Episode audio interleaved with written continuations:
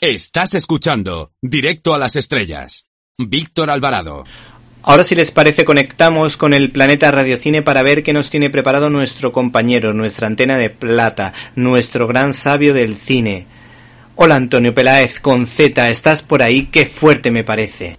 Michel Piccoli, Michel Piccoli se ha sabido esta semana que había fallecido pues eh, el día 12 de mayo y con 94 años eh, pues está consagrado como uno de los grandes actores franceses, unos grandes actores de cine de toda la vida.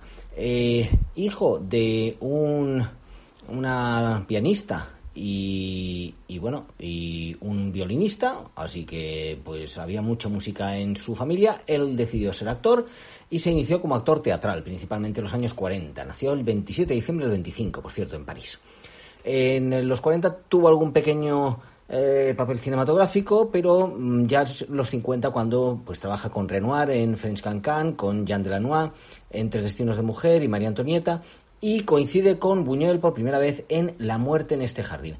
Cuidado que Buñuel sería uno de los mm, directores pues con los que más trabajó, con Diario de una camarera, Belle de Jour, La Vía Láctea, en fin, eh, el discreto encanto de la burguesía y el fantasma de la libertad. Pero no solo eso, sino que un tiempo después recrearía un poco a Buñuel gracias al director mm, portugués Manuel de Oliveira. Eso es la anécdota con la que cerraré un poquito este, este comentario de hoy.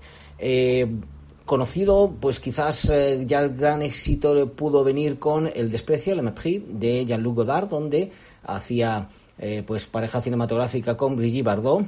Al lado de Brigitte Bardot, es mi opinión personal, cualquiera pues sale la verdad que bien parado, porque anda aquí... Bueno, en fin. el caso es que eh, también trabajó con Alain Resnais, La Guerra Terminado, o con Hitchcock en Topaz.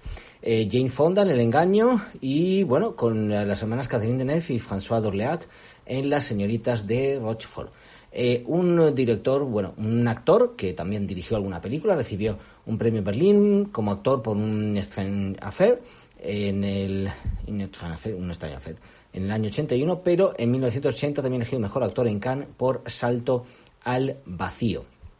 París Tombuctú fue la película que hizo con eh, pues nuestro queridísimo Luis García Berlanga y bueno, pues en cuanto a su vida amorosa, se casó en tres ocasiones. En el 54 con la actriz Eleonor Hirt, eh, con quien tuvo a su hija Anne Cordelia. En el 66 con la, cantante Juliette Greco. Y en el año 80 con Ludivine Clerc. 12 eh, de mayo de 2020, como hemos dicho, es cuando ha fallecido. ¿Te está gustando este episodio? Hazte fan desde el botón Apoyar del podcast de Nivos.